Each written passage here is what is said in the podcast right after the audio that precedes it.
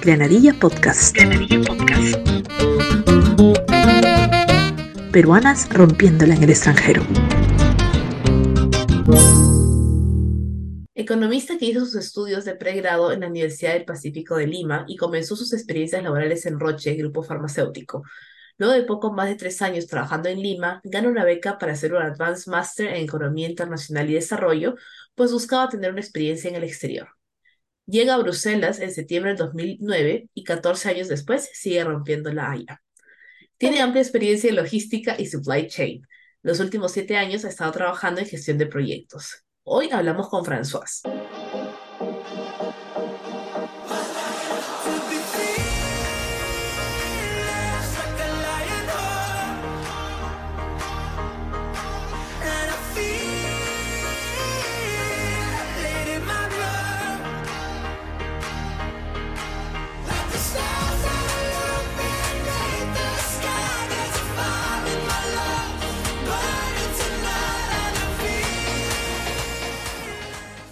François, bienvenida a Nadia Podcast. ¿Cómo estás? Hola, muy bien, gracias por invitarme. No, gracias a, gracias a ti por estar con nosotros. Para los que de pronto esa es la primera vez que escuchan de Granadilla Podcast, este es nuestro último episodio del 2023. Eh, François es nuestra peruana número 125 y la verdad muy feliz de, de de que Granadilla Podcast haya sido la plataforma de conectar esas peruanas y de conocer a tantas peruanas que están rompiéndola en diferentes partes del mundo, en diferentes campos, en diferentes sectores, desde educación hasta temas de logística, temas de arte, de cultura. Y creo que es importante estas historias y las que vendrán más adelante, que poder seguir visibilizando a las peruanas que están fuera. Y bueno, François es economista, así que gustaría un poquito que nos cuente por qué decide estudiar economía. Y lo digo porque mis papás son economistas, mi hermano está estudiando economía y yo soy la ovejita negra de la familia que dije, no, no quiero y me fui a comunicaciones y todos, ¡oh! el shock familiar que causé. Entonces me gustaría saber qué te motivó a ti a estudiar economía. Qué divertido, no, no sabía tu, tu pasado familiar.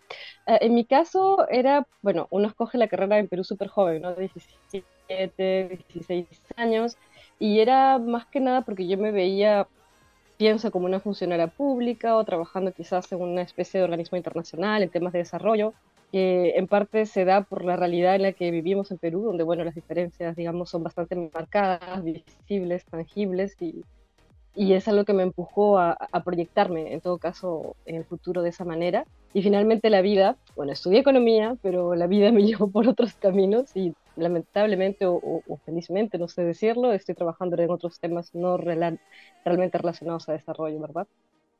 Que estoy de acuerdo contigo, creo que en Perú se escoge muy joven la carrera.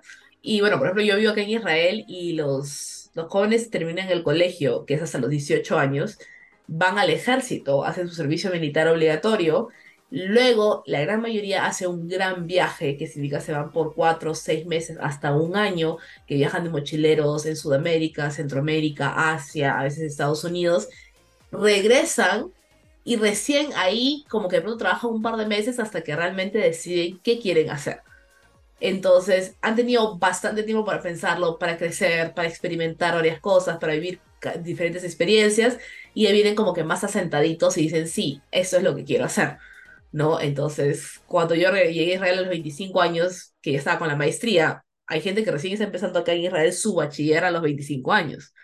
O está como que a la mitad, ¿no? Y dices, ay, qué viejo, recién está terminando su bachiller, pero es que ha vivido un montón más que nosotros, ¿no? Entonces, a veces, pues no, ya mi papá, mamá, por eso es que yo no estudié economía, porque todavía no había vivido lo que tenía que vivir para estudiar la carrera. Pero totalmente de acuerdo que la vida, y sobre todo creo que la vida de migrante a veces nos lleva a replantear lo que estudiamos y lo que, lo que pensamos hacer a futuro, ¿no? En nuestras carreras. Y bueno, François lleva 14 años en Bélgica, ¿no? Que es bastante tiempo. Y, y a veces cuando uno, hay una diferencia entre el migrante que comenzó, pues que emigró hace seis meses, un año que todavía está como que, ¿no? Entre allá y acá, y ya cuando uno lleva con ciertos años encima de migración, ya ve también más las diferencias culturales que hay ¿no? entre su país de, de origen y el país de destino donde está. Me gustaría que nos cuentes un poquito qué diferencias y de pronto similitudes, ¿no? Por ahí hay entre la cultura belga y la cultura peruana. Uh, para eso quizá habría que entender un poco el contexto del país, porque Bélgica a mí me parece un país bastante particular, es muy pequeño, ¿no? es un país chiquitito, pero tiene tres lenguas oficiales, hablas francés, hablas neerlandés, hablas alemán, Bueno, alemán creo que es realmente una minoría, es menos del 1% de la población, pero entonces tienes dos grandes bloques o regiones eh, donde hay una especie a, a veces de pugna interna am, para lograr un gobierno, ¿no? Es lo que se conocería como una monarquía federal, o sea, hay un rey en Bélgica, no sé si sea algo muy conocido, yo personalmente no lo sabía hasta que llegué aquí. Pues yo Ah, tienen tampoco. un, mo- tienen un monarca, o sea, tienen un rey, pero hay elecciones para, digamos, am, elegir este parlamento, que es bicameral, o sea, tienen, ¿no? el Senado y tienen lo que conoceríamos nosotros como congresistas y un primer ministro. Entonces el primer ministro, el rey y bueno, el- este, este gran Congreso Senado va, va a ser un poco el gobierno, pero al final es un gobierno de coalición que va a ser elegido con estas regiones distintas, que van a buscar sus representantes. Entonces no siempre, digamos, es un tema muy sencillo, más bien es muy complejo, muy difícil por las diferencias que hay dentro de este país enano, como yo lo defino, es, es pequeñísimo en comparación de, de Perú o de otros países. Y mm, una de las cosas que a mí me impresiona, que con toda esa complejidad que hay, bueno, hay un estado muy grande, que hasta diría un poco paquidérmico, es, es enorme, a veces tienes mm, tres ministros de la salud o cuatro ministros de la salud entre las diferentes regiones o cosas por el estilo, cosa que te parece un poco jalado de los pelos. ujú. Pero todo eso llevó en algún momento a una crisis política, fue en mayo del 2019, y Bélgica se quedó sin gobierno por 16 meses, por ejemplo, y no pasó nada. No pasó nada, el mundo seguía en piloto automático, ah, tú salías a la calle y no había ninguna protesta, todo estaba como si no pasara absolutamente nada. No había gobierno, no había primer ministro y la gente seguía su vida natural. Entonces, este, eso se traslada a la sociedad. O sea, yo digo, Bélgica es una sociedad en piloto automático eh, hay normas, hay reglas, la gente las sigue, las respeta y todo sigue su rumbo y no pasa nada. O sea, es como, yo sé que en la ruta voy a 120 por hora y no puedo excederme de 120 por hora.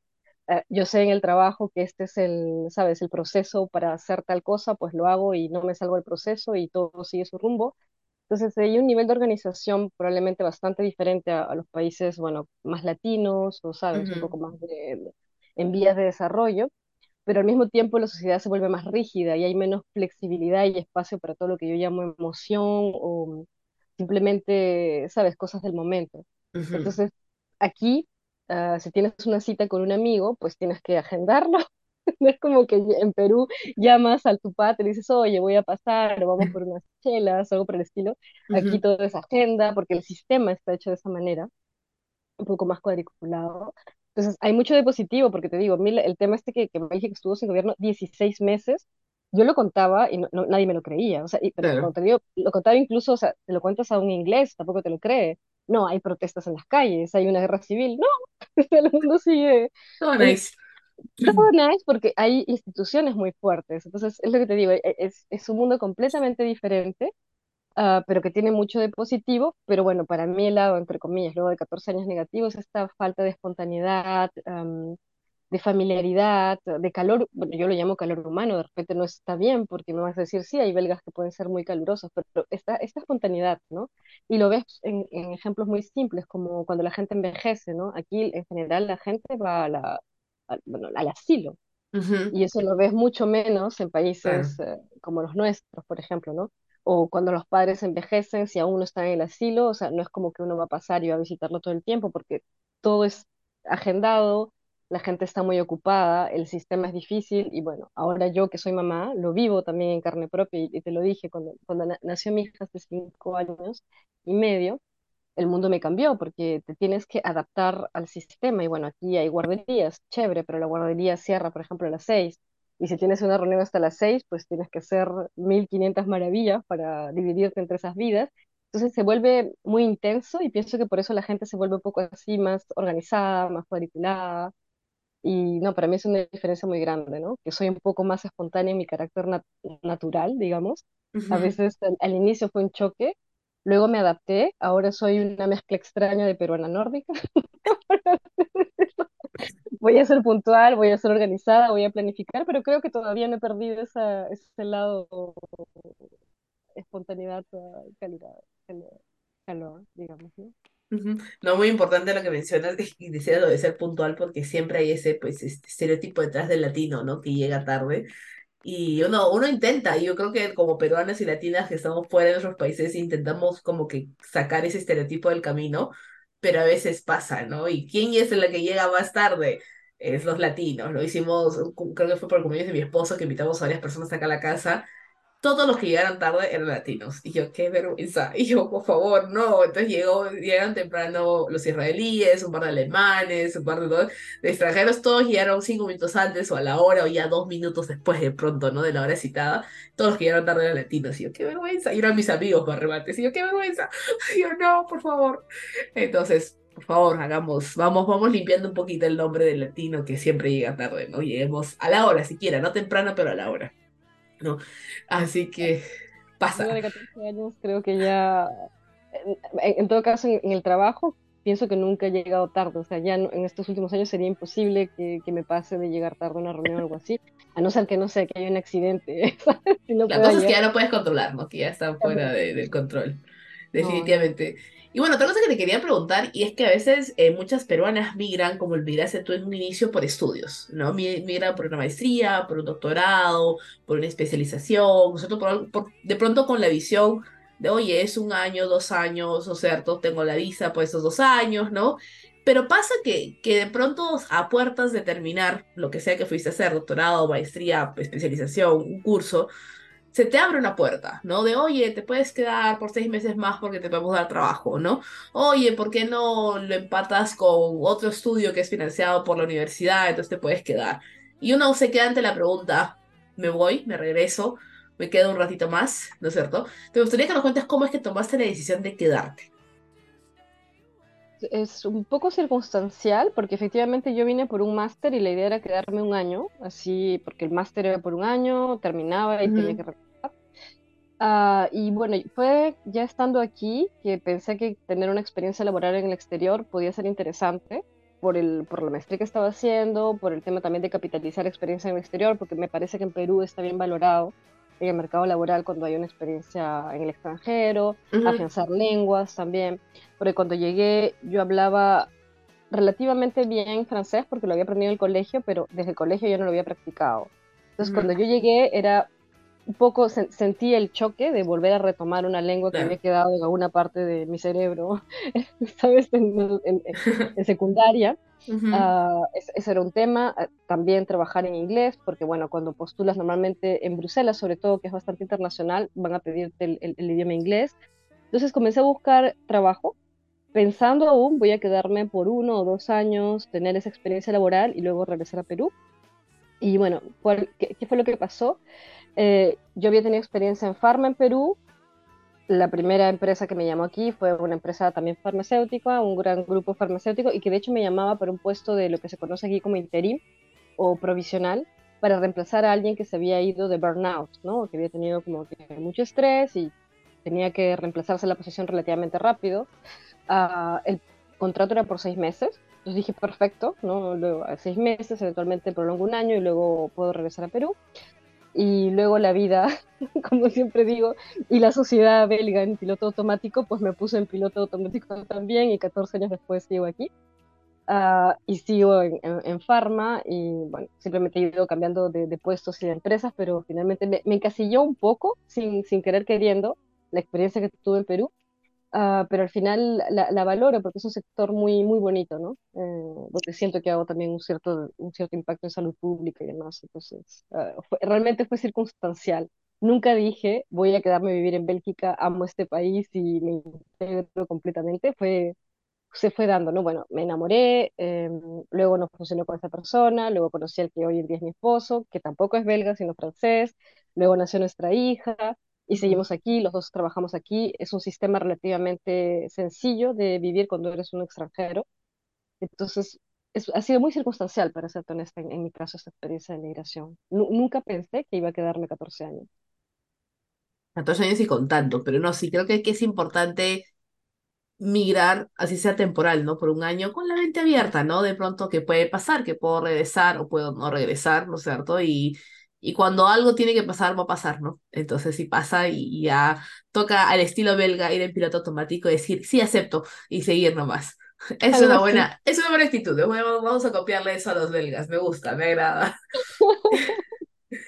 Eh, y bueno, yo sé que trabajas hoy en gestión de proyectos, que es algo muy, muy interesante, y me gustaría que nos cuentes un poquito cuáles son las características generales para trabajar en, en este sector, ¿no? En este mundo de gestión de proyectos. También llegué por circunstancias de la vida. Te, va- te vas dando cuenta que mi vida es muy circunstancial. Eh, empecé, empecé en Pharma en tema de supply chain. ¿Por qué? Porque la experiencia que tenía en Perú había sido de supply chain, entonces igual te, te, te- te encasilla un poco ¿ah? lo, lo que ven en el CV. En ese aspecto los belgas, porque te digo, no son muy flexibles, no son muy abiertos de darte oportunidades, eh, de, de, de hacer algo diferente a lo que dice, digamos, su CV. Pero ¿qué pasó? Que en, en uno de estos puestos de supply chain, pues empecé a trabajar un poco con manufa- a manufacturadores externos, o sea, que se llama, ¿no? Contract manufacturer en, en, inglés, y se tenía, porque estoy en el tema farmacéutico, que integrar un poco todos los sistemas de estos externos al- a, los sistemas internos por temas de regulación, compliance y demás, ujú, aseguro el seguimiento de calidad de producción y otros.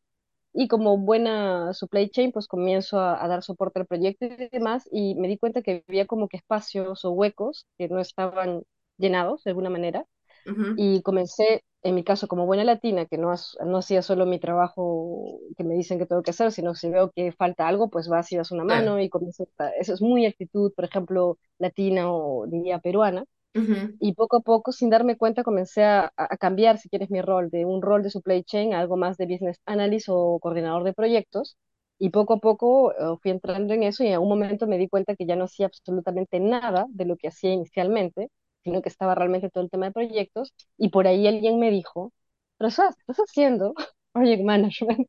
Era como alguien, y yo, vaya, tienes razón, estoy haciendo project management y me doy cuenta que me gusta y que me divierte, entonces ya comencé a especializarme en el tema y ahí decidí comenzar a estudiar, porque obviamente el background de economía te va a dar un, un- cierto know-how en finanzas o cosas por el estilo, pero no específicamente en planificación para lo que es gestión de proyectos. Entonces comencé con el Prince 2, eh, el Foundation, el Practitioner, luego ya pasé el, el PMI, que es un poquito más internacional, quizás ah, en temas de project management porque finalmente es un ámbito bastante nuevo todo esto, ¿no? Diría que son las últimas décadas donde realmente el- la posición se ha descrito como tal y todo lo que es gestión de proyectos ha comenzado a ser un boom, porque efectivamente hay una necesidad, ¿no? O sea, a veces tienes mucha gente haciendo diferentes actividades por un objetivo, pero si ujú, no tienes lo que yo llamo el jefe de orquesta, Claro. que hace, ¿sabes? Que los músicos vayan en la misma Ujú, dirección, pues la sinfonía no sale bien.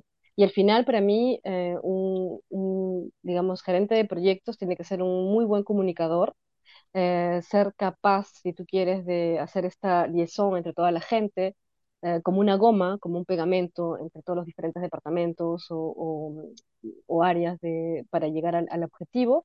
Y también tienes que tener la capacidad de organizar, porque obviamente vas a tener un proyecto de inicio a fin, eh, normalmente es ujú. algo temporal que puede tomar un año, dos años, dependiendo la, la envergadura del proyecto, y pues hay que tener un planning y realmente intentar tener el plan, porque lo que sucede muy a menudo es que la gente se atrasa, ¿no? Y si se atrasa algo, pues te, te empuja todo lo demás. Entonces es esta capacidad de vista helicóptero que le llamo yo, de, de ver todo como Mm. una vez más un jefe de, orque- de orquesta y poder eh, concatenar donde hay que concatenar. Y bueno, cuando ves que, que hay una pieza que está ahí fallando y que te puede malograr todo el resto de la maquinaria, correr como un loco y poner el repuesto.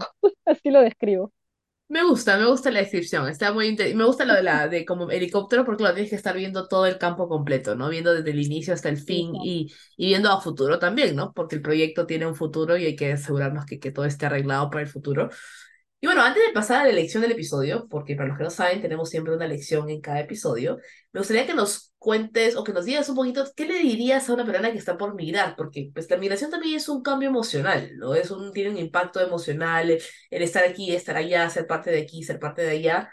¿Cuál sería un mensaje o algo que les dejarías a estas peruanas que están por migrar? Ah, que reflexionen mucho la decisión, porque no es una decisión fácil En mi caso, por ejemplo, si yo hubiera dejado Perú sabiendo que no iba a regresar, probablemente me hubiera tomado mucho más tiempo en hacer mi, mi assessment y, y mi análisis global. Ah, siempre, y creo que lo conversamos, de hecho, en el, en el domingo por teléfono, eh, la gente tiende a pensar que es muy sencillo cuando se vive fuera, y la verdad es que no es cierto, ¿no? Porque hay muchas cosas que se dejan de lado.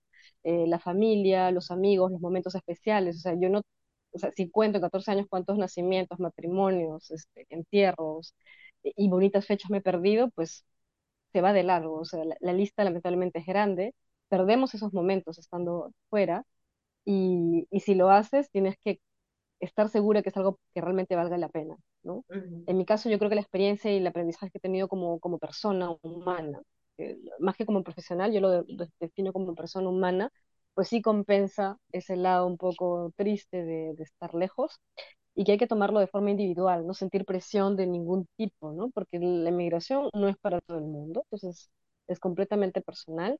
Y si uno está bien segura, pues adelante y ir con todas las buenas vibras y dejar que la vida te lleve. Y también sacarle un poco la vuelta a la vida cuando por ahí ves oportunidades y simplemente saltar, como en mi caso lo hice con mi switch de carrera, y con el sistema belga nunca se hubiera dado si no hubiera simplemente saltado cuando había el gap, ¿no?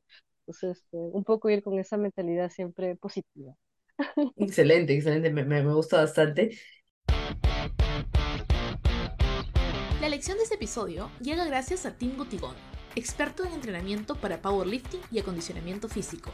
Encuéntralo en Instagram como Josué Gutigón.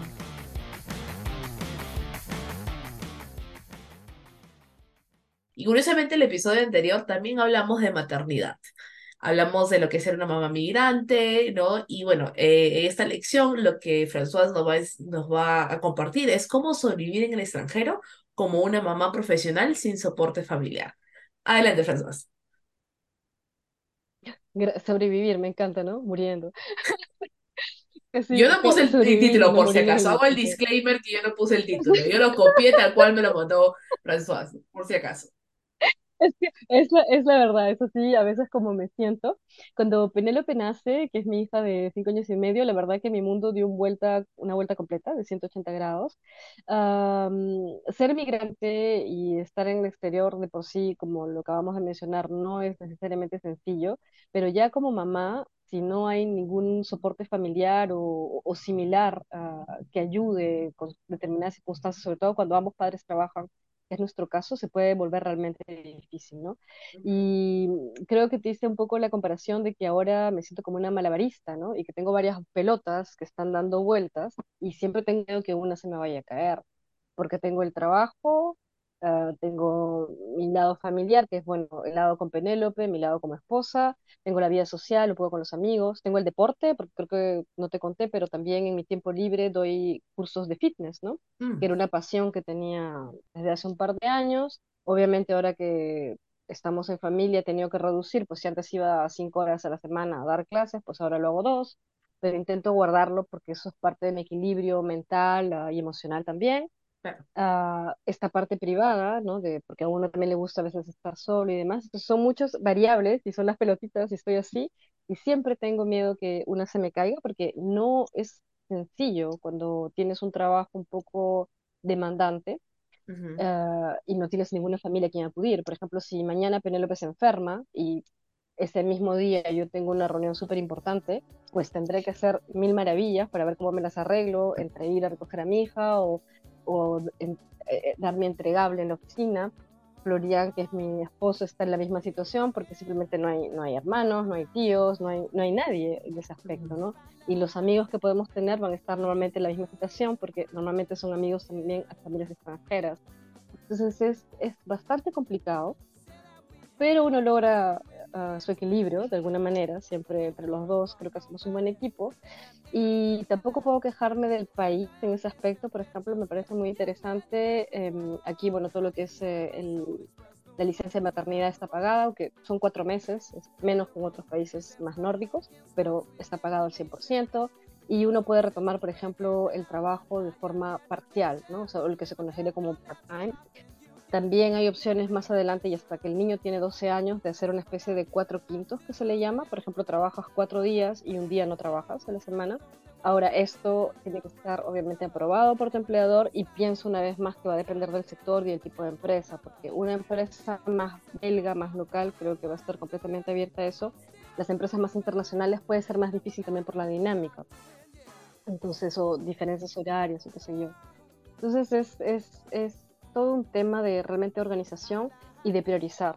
Y claro, es decir, no, no se puede priorizar la vida porque suena ya demasiado belga o nórdico o como sea, pero la verdad es que a mí sí me ayuda, ¿no?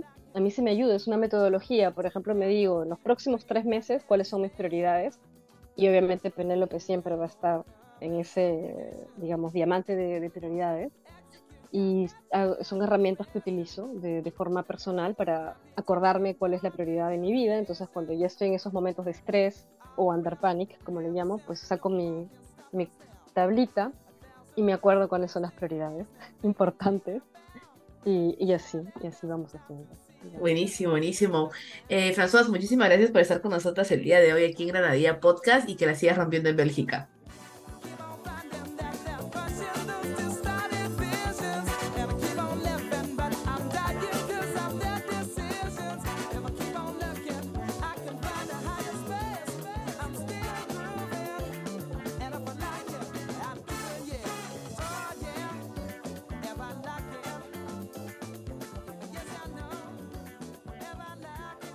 Este fue nuestro último episodio del 2023. Aún quedan episodios especiales y eventos para el resto del año. Así que te recomiendo ir a nuestras redes sociales para que no te pierdas de ninguno.